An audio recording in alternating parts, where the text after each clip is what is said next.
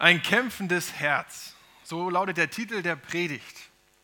Ein kämpfendes Herz. Ich habe mich gefragt, wen kenne ich, der ein kämpfendes Herz hat und wann hat diese Person ein kämpfendes Herz?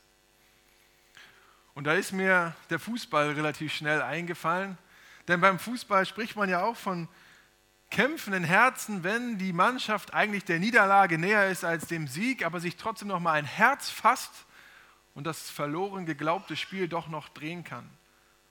Kämpfende Herzen, ein kämpfendes Team. Oder bei Menschen, die lange und schwer krank sind oder waren, die dann ein kämpfendes Herz entwickeln, um für Gesundheit zu kämpfen, für Durchhaltung.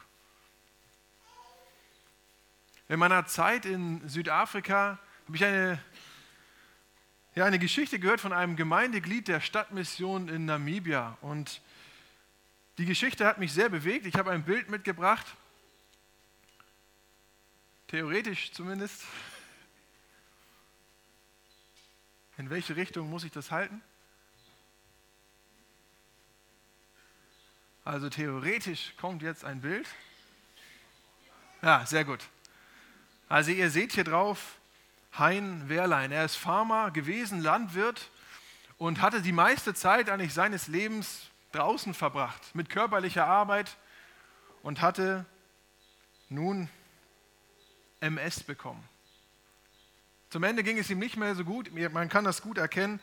Seine Muskeln spielten nicht mehr so mit, lösten sich langsam auf und sein Alltag war von dieser Krankheit bestimmt. Er konnte sich immer weniger bewegen, zum Schluss nur noch seine Augen.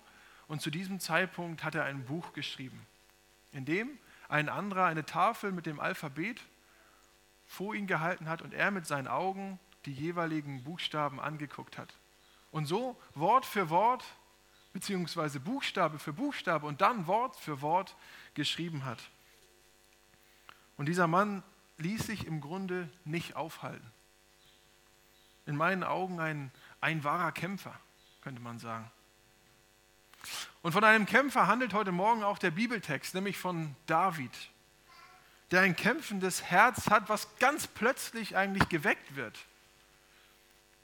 Aber das ein Herz, was schon im Alltag vorbereitet worden ist. Und ein kämpfendes Herz hat auch dieser Hein Wehrlein, der eigentlich auch seinen Alltag vom kämpfenden Herzen bestimmen lässt. Und so heißt mein erster Punkt auch Alltag. Und kämpfendes Herz und Alltag, das scheint sich ja zunächst erstmal wieder zu widersprechen weil viele Leute, glaube ich, auch von Alltag so ein negatives Bild haben. Alltag ist erstmal irgendwie langweilig, öde, wenig Abwechslung, keine Besonderheiten, immer das Gleiche. Da gibt es keine kämpfenden Herzen, sondern nichts erlebt. Alltag eben, könnte man vielleicht sagen.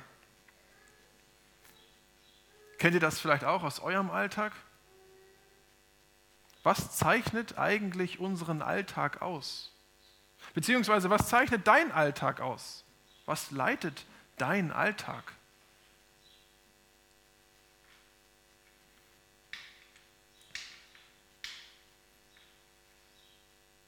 Bei den Israeliten hatte sich ein Alltag eingespielt, der sich der geprägt war von Kriegen und Auseinandersetzungen und von der Herrschaft von Saul.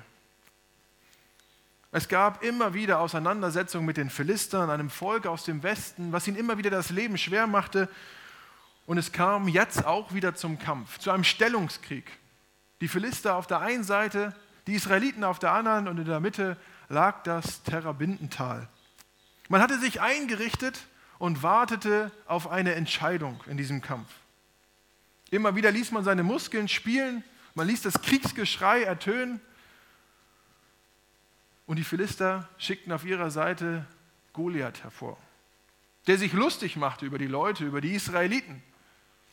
Und da ein Mann herausforderte im 1 zu 1 Kampf gegen ihn. Und so heißt es in 1 Samuel 17, Vers 10. Und der Philister sagte, ich verhöhne heute die Schlachtreihen Israels. Gebt mir einen Mann, dass wir miteinander kämpfen.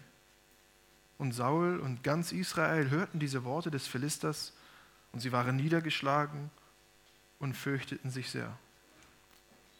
So zogen sich die Tage hin. So ging es Tag für Tag. Immer wieder die gleichen Drohungen, dasselbe Geplänkel und immer wieder Angst bei den Israeliten. Wahrscheinlich war keine der beiden Seiten dem anderen Heer so stark überlegen, dass man es einfach überrannt hätte. Sonst hätte man es ja getan. Und so wurde dieser Alltag von einem Stellungskrieg geprägt, wo man auf eine Entscheidung warte und immer wieder Angst bei den Israeliten bis hin sogar zum König. Sie waren niedergeschlagen und fürchteten sich sehr. Dieser Riese, dieser Goliath, der muss Eindruck gemacht haben auf die Israeliten. Seine Rüstung, seine Größe, seine Bewaffnung, dieser Goliath schien ihnen möglicherweise unverwundbar, unbesiegbar. Aber was für ein Alltag, was für ein Leben eigentlich. Die Menschen vom Volk Israel hatten eigentlich keinen Halt, keine Orientierung, sondern sie sahen nur den Riesen und waren selber nicht mehr fähig zu handeln. Man wartete und hoffte, wobei Furcht und Angst eigentlich die gegenwärtige Situation bestimmte. Und dann eines Tages taucht David auch am Kampfplatz auf. Seine Aufgabe ist es, seinen Brüdern etwas zu essen zu bringen. Und mitten in, diesem, ja, in dieser Überbringung der Nahrung taucht Goliath wieder auf. Fast drei Meter groß dieser Mann und er spricht wieder über die Israeliten. Er macht sich lustig und es heißt in Vers 24, als aber alle Männer von Israel den Mann sahen, flohen sie vor ihm und fürchteten sich sehr. Furcht und Angst. Aber es ist eine Überraschung für David, denn dieser Alltag, der Alltag der Israeliten, war nicht sein Alltag, nicht Davids Alltag, sondern ihm fällt sofort auf, dieser Riese, er macht sich lustig über uns. Er macht sich lustig über Gottes Volk. Wir sind Gottes Volk. Und David bezeichnet es als Schande, dass er so über Israel spricht. Und so heißt es zwei Verse später, wer ist denn dieser unbeschnittene Philister da? der die Schlachtreihen des lebendigen Gottes verhöhnt. David erkennt, um was es hier eigentlich geht. Es geht eigentlich nicht um den Krieg oder um das Land, was vielleicht zu gewinnen ist oder was man verlieren könnte. Es geht nicht um das Leben der Soldaten, sondern es wird Gottes Volk verhöhnt. Er macht sich lustig über Gott, über Gottes Macht. Es geht hier um die Ehre Gottes. Und das weckt in David ein kämpfendes Herz. Warum hatte David jetzt ein kämpfendes Herz? Oder was machte ihn anders als all die anderen Israeliten? Gott erwählte David wegen seines Herzens. Das Herz war bei Gott und das schon in jungen Jahren. Und später in einem Psalm schreibt er zum Beispiel, eines habe ich vom Herrn erbeten. Das ist mein tiefster Wunsch, alle Tage meines Lebens im Hause des Herrn zu wohnen, um die Freundlichkeit des Herrn zu sehen und über ihn nachzudenken, dort in seinem Heiligtum. Das ist eigentlich das, was David will. Das ist sein Wunsch für seinen Alltag. Zeit mit Gott. Und sein Herz war schon so in jungen Jahren. Das prägte schon seinen Alltag. Angst vor diesem Riesen, Angst vor dem Krieg gegen die Philister, das bestimmte nicht das Leben von David. In Davids Leben ging es um Gott. Er rechnete mit ihm, da wo er ist, und es ging ihm um seine Ehre. Und er war Hirte. Tag ein, Tag aus, die gleichen Schafe, die gleichen Wiesen, die gleichen fressenden Viecher. Immer dieselben Aufgaben vor der Nase. Aber diese Zeit verbrachte er schon mit Gott. Sein Herz war ein Herz, das Gott gefiel, schon zu dieser Zeit, wo sein Alltag von Schafen bestimmt worden ist. Und vielleicht haben wir manchmal auch den Eindruck, unser Leben ist durch Schafe bestimmt. Langsame, trockene Tage, die so vor sich hin tröpfeln. keine Highlights, nichts Aufregendes, nichts Besonderes. Aber es ist eine Zeit bei David, wo er sich vorbereitet auf den Moment, wenn es darauf ankommt. Und nun war es soweit. Wenn wir ins Neue Testament gucken und auf, auf Jesus schauen, dann entdecken wir im Grunde eine ziemlich ähnliche Situation. Immer wieder zog Jesus sich an ruhige, an einsame Orte zurück, um Gebetszeiten zu haben, um mit dem Vater im Himmel zu sprechen. Denn auch Jesus sah sich einem Alltag gegenüber, der immer wieder geprägt war von Herausforderungen. Nicht die Philister, aber die Pharisäer machten ihm oft das Leben schwer, stellten ihm Fallen. Und auch das Herz von Jesus ist ein kämpfendes Herz. Ein Herz, das zu jeder Stunde im Alltag eigentlich nach dem Willen Gottes fragte,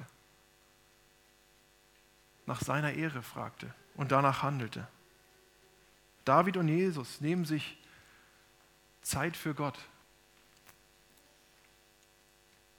Prägt das auch unseren Alltag? Prägt das auch deinen Alltag?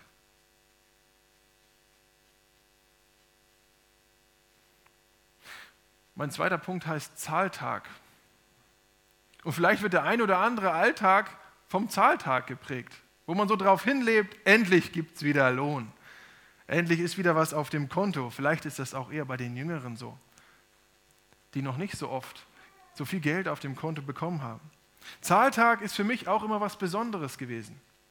Ich habe früher Eicheln und Kastanien gesammelt und sie meinem Onkel verkauft, weil der hatte Rehe und Hirsche und gab sie denen zu fressen. Und mein Bruder und ich, wir haben uns das zur Aufgabe gemacht, diese Tiere mit zu versorgen. Und wir sind mit Fahrradanhänger durchs Dorf gezogen, von Eichelbaum zu Kastanienbaum und so weiter und haben gesammelt wie die Weltmeister. Ich weiß auch heute noch, wo jeder Kastanienbaum in meinem Dorf steht. Und dann, ich weiß nicht mehr ganz genau, was die Preise waren, aber ich meine, es waren 16 Cent für ein Kilo Eicheln und 10 Cent für ein Kilo Kastanien. Und wenn wir dann diese abgegeben haben bei meinem Onkel, das waren immer Highlights, Zahltag. Man hatte Geld zur freien Verfügung. Man konnte damit machen, was man wollte. Und ich glaube, Zahltage sind auch heute in unserer Gesellschaft gern gesehen. Man kann auch sehen, was für Zahl, wie Zahltage Einfluss nehmen auf Politik, auf die Wirtschaft, die Aufträge beeinflussen wollen. Zahltage haben eine große Macht und großen Einfluss auf uns Menschen. In Österreich zum Beispiel gab es deswegen vor kurzem so ein politisches Beben, weil dieses Video auftauchte, wo dubiose Sachen liefen. Oder im internationalen Fußball der FIFA, da wird alles bestimmt durchs Geld, möchte ich fast sagen. Entscheidungen werden mit Geld gesteuert und herbeigeführt. Und schon damals in unserer Geschichte ist es eigentlich nicht viel anders. Es sollten die gleichen Dinge sein, die ein Ansporn sind für die Menschen. Und so heißt es in unserem Text, der, der den Riesen Goliath besiegt, der wird reich belohnt werden. Er wird bezahlt werden. Vers 25. Wer ihn tötet, den will der König reich belohnen. Er will ihm seine Tochter geben und seine ganze Familie braucht keine Steuern mehr in Israel zu bezahlen. Eine Frau, zum einen. Und damit natürlich, es war nicht irgendeine, es war die Tochter des Königs. Das versprach auch in gewissermaßen Ansehen. Und dann keine Steuern mehr zu zahlen. Das spart. Und die ganze Familie muss sogar keine Steuern mehr zahlen. Das spart richtig. Bei den Schwaben wird das vielleicht ziehen. Wie das hier ist, weiß ich nicht. Aber es ist auf jeden Fall ein reizvolles Angebot hier. Eine hervorragende Motivation. Geld, Sex und Ansehen weil der Mensch irgendwie danach strebt. Und ist es denn heute anders? Immer und wieder lesen wir nämlich genau von diesen Dingen in den Nachrichten. Wir hören von Affären, von Schmiergeldern, von Leuten, die mit aller Macht an die Macht wollen. Die Reize der Welt, die Anreize der Welt, die locken. Und ich glaube, die locken nicht nur die die werden, sind nicht Dinge, die die Leute da draußen in der Welt locken, sondern die manchmal auch uns locken. Geld, Sex und Ansehen. Oder nicht? Israel war hier in einer Situation, wo sie eigentlich gar nicht mehr nach Gott fragten, beziehungsweise man hielt sich nicht mehr so an Gottes Regeln. Und genau das war der Grund, warum Samuel David zum König salbte, weil Gott Saul schon verworfen hatte. Er hielt sich nicht mehr an Gottes Wort. Stattdessen geht es in Israel um Geld, Sex und Ansehen. Das soll die Motivation sein für das Volk Israel. Alle Dinge, alles Dinge, die keinen langen Wert haben. Alles Dinge, die vergehen, die auf die Ewigkeit gesehen nutzlos sind. Kurze Freuden, kurze Vergnügen. Alles nur für eine kurze Zeit. Und mit solch einer Perspektive tritt auch Saul in der Geschichte auf. Und ihr seht es hier schon, Maßstäbe der Welt. Er hat eine gänzlich weltliche Perspektive. Er ist mit seinem Blick auf die Menschen konzentriert und nicht auf Gott. Denn David kommt zu Saul und sagt, er möchte kämpfen. Und Saul sagt, und Saul entgegnete, du bist noch ein Junge und er ist schon von Jugend auf ein Krieger. Du bist zu jung, zu unerfahren, nicht geeignet. David überzeugt ihn, dass es doch möglich ist, dass er kämpfen möchte und Saul bleibt im Grunde bei dieser Haltung und dieser Perspektive auf das Menschliche und überlegt, was kann denn jetzt noch helfen? Und er kommt auf die Idee, meine Rüstung.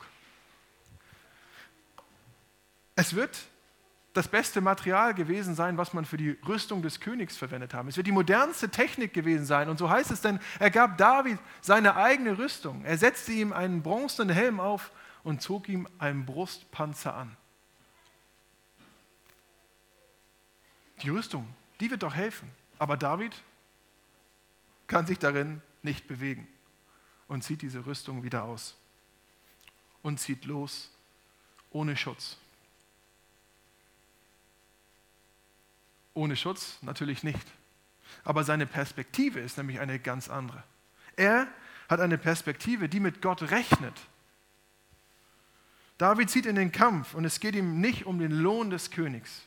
Es geht ihm nicht um die Frau, nicht um das Geld, sondern als er hört, wie Goliath sich lustig macht über Gott und sein Volk, da packt es ihm und so geht es nicht. Es geht ihm um Gottes Ehre. Und wenn wir jetzt hier wieder einen Sprung machen ins Neue Testament zu Jesus, dann finden wir auch Jesus in der Wüste. 40 Tage steht er dann auch einem Riesen gegenüber. Nicht einem Goliath, aber einem vermeintlichen Riesen, nämlich dem Satan. Und der Satan versucht Jesus nach einer langen Zeit, wo er nichts zu essen hat, will er ihn versuchen. Und der Satan will die Begegnung mit Jesus zu einem Zahltag für sich machen und sagt zu Jesus, komm, verwandle doch den Stein in ein Brot, nimm dir, was du brauchst. Und Jesus verneint und beruft sich auf Gott. Dann stellt Satan ihn an den höchsten Punkt des Tempels und sagt, spring runter. Gott wird dich nicht unten auf dem Boden aufschlagen lassen. Er wird seine Engel schicken, er wird dich beschützen. Und Jesus verneint und sagt, er beruft sich auf Gottes Wort. Und dann zeigt der Satan ihm die Königreiche der Welt und sagt, das will ich dir alles geben, wenn du mich anbetest. Und Jesus verneint und beruft sich auf Gott.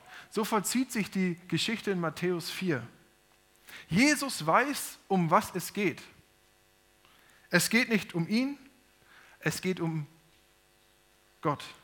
Ihm gebührt alle Ehre.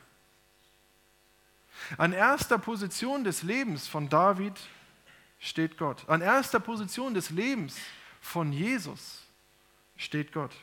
Nicht Satan, nicht der König und auch nicht er selbst.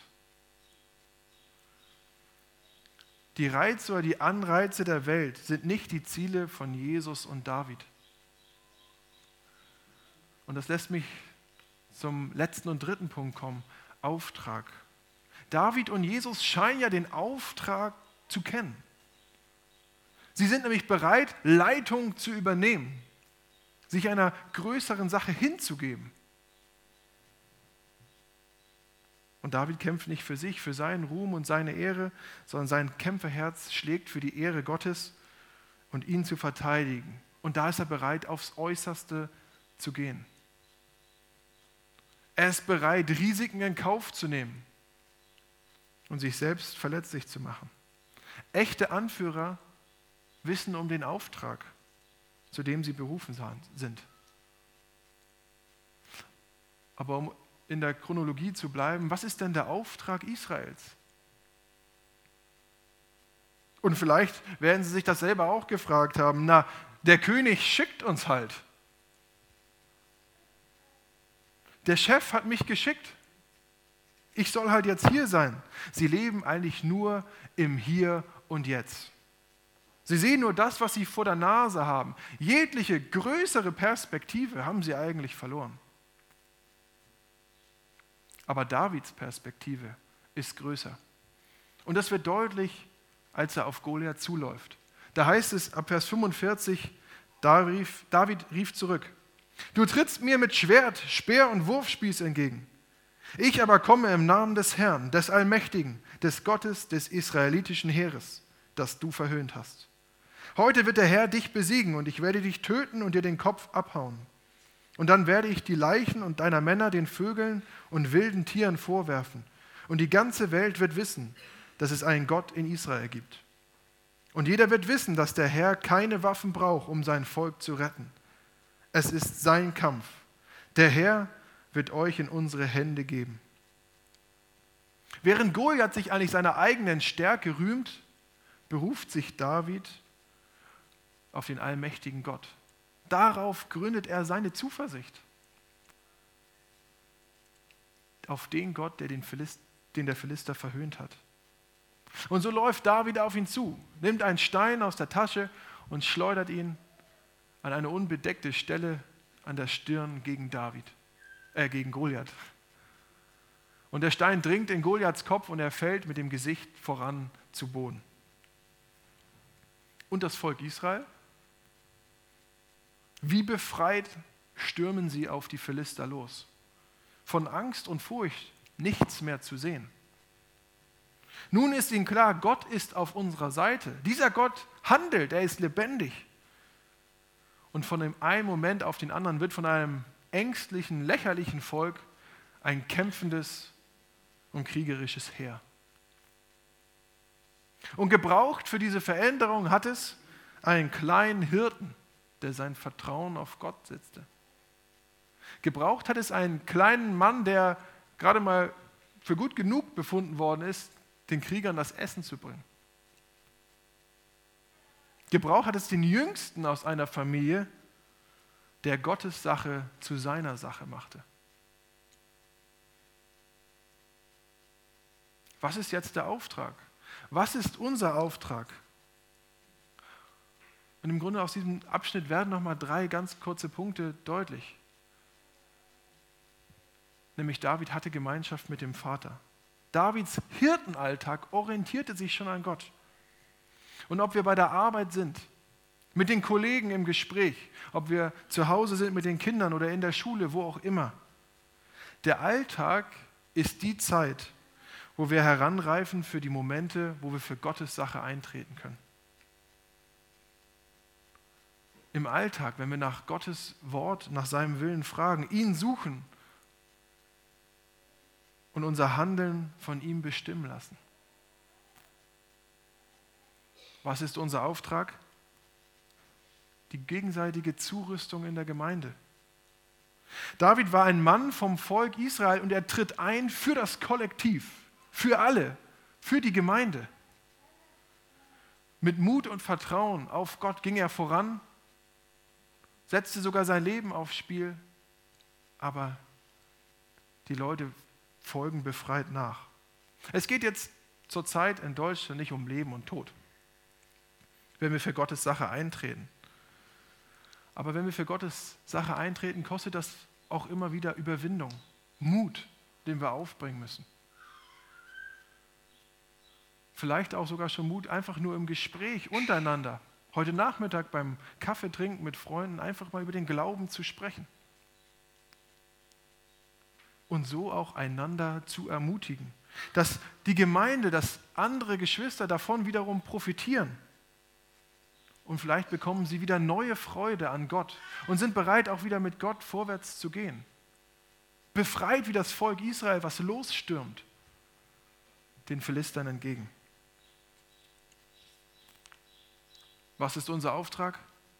Zeugnis für Jesus und das Evangelium in der Welt. David wurde zum Zeugnis für Gott in der Welt. Nicht nur bei der Gemeinde, sondern auch bei den Philistern. Auch die Philister merken, hier ist eine Macht am Werk, eine Übermacht. Hier ist ein Gott am Werk. Und vielleicht können wir auch mal eintreten im Gespräch mit unseren Nachbarn für Gottes Willen oder in einer Diskussion mit unseren Kollegen in der Firma, dass wir von unserem Glauben berichten. Oder du machst den Unterschied in der Firma, weil du es halt so machst, wie die anderen es nicht machen. Du hältst dich zum Beispiel an die Wahrheit und setzt damit ein Zeichen. Aber wenn wir uns Zeit nehmen im Alltag, dann sind wir bereit, wenn es darauf ankommt. Zeit nehmen für Gott. Seine Kraft ist in den Schwachen mächtig. Und man könnte sagen, solche Leute wie David, solche Leute brauchen wir doch. Hier in der Gemeinde. Solche Leute braucht das Land. Aber wenn wir die Geschichte von David weiterlesen, dann sehen wir auch, dass David nicht immer so perfekt war. Dass er später dem Zahltag der Welt verfällt. Sich zum Vergnügen eine Frau nimmt und den Mann töten lässt. Und deswegen ist, genau aus diesem Grund lohnt sich nochmal ein Blick auf Jesus, der auch in dieser Welt war und dem es auch um Gottes Ehre ging und der aber auch zu kämpfen hatte. Jesus wollte nicht sterben und fleht Gott an. Aber den großen Kampf gewinnen wir nicht, wenn wir selbst im Zentrum stehen. Jesus fleht Gott an, dass er nicht sterben muss. Er will den Weg nicht gehen, aber Jesus hält an Gottes Plan, an Gottes Willen fest und stirbt am Kreuz. Das Lamm, das der Welt Sünde trägt. Jesus hält an dem Weg fest und wird zur Rettung für die Welt. Es wird zum größten Sieg der Geschichte. Er stirbt, stirbt stellvertretend für unser Versagen, für Davids Versagen. So dürfen wir für Gott eintreten und für Gott auftreten in dieser Welt. Wir dürfen Leiter sein, die mutig sind, weil wir um Jesu Vergebung und um Gottes Macht wissen und es zu seiner Ehre tun. Wir dürfen Leitung übernehmen. Und Jesus hat sich im Kampf bewährt, sodass wir ihm vertrauen können. Gemeinsam mit ihm und einem kämpfenden Herz in dieser Welt. Alltag, Zahltag, Auftrag. Es ist eigentlich ein Kreislauf, der aber ja auch mit dem Auftrag eigentlich beginnt. Nämlich der Auftrag soll zu unserem Alltag werden. Und die Welt will uns immer wieder abbringen davon und uns reizvolle Angebote unterbreiten. Und sie ruft vielleicht Zahltag. Aber unser Zahltag ist die Ewigkeit und heute schon die Gemeinschaft, die wir mit Gott haben dürfen. Und daraus resultiert wieder der Auftrag. Und der Auftrag wird wieder zum Alltag. Und die Welt ruft wieder Zahltag und will uns was unterbreiten. Aber wir dürfen auf Jesus blicken und auf seinen Auftrag. Echte Anführer wissen um den Auftrag, zu dem sie berufen sind und für den leben sie. Und das passt auch zu dem Einstieg, den ich vorhin gewählt habe mit dem Hein Wehrlein, mit dem MS-kranken Farmer. Denn er war eigentlich unfähig, noch irgendetwas zu tun. Er konnte sich ja nicht mal bewegen. Aber er schreibt mit seinen Augen Sätze und wird zum Vorbild und zum Zeugnis. Er gibt nicht auf. Er hat ein kämpfendes Herz. Und in einer solchen Situation wird er noch Leiter, ein Leiter und ein Zeugnis für viele, der vorangeht in der Gemeinde und Gott die Erde, Ehre gibt. Und so möchte ich euch oder mit euch einige Sätze lesen, die er geschrieben hat. Er schreibt, vor einigen Wochen hörte ich nachts eine innere Stimme, die sagte, ich werde nicht mehr gesund. Ich beschloss aber weiter zu unserem himmlischen Vater zu beten und ihn zu bitten, mir gnädig zu sein. Mein Motto ist, rechne mit Jesus, dann geht die Summe am Ende des Tages auf. Ich rechne damit, dass er eingreift, egal wie. Ich habe Frieden gefunden. Für jeden Tag gilt, bei jedem Unglück ist auch ein Glück. In diesem großen Unglück der MS habe ich Jesus immer besser kennengelernt. Nun gilt für mich, öffne mir die Tore des Tempels. Ich will durch sie einziehen und dem Herrn danken. Amen. Lasst uns gemeinsam beten.